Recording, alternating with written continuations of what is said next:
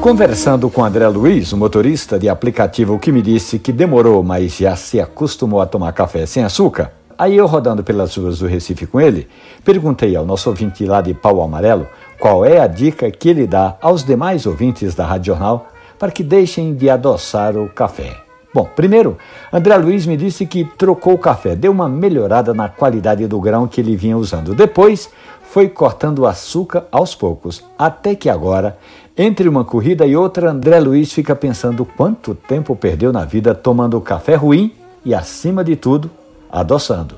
Viu como o processo é simples? O bom café já vem naturalmente doce, você nem precisa se preocupar em adoçá-lo.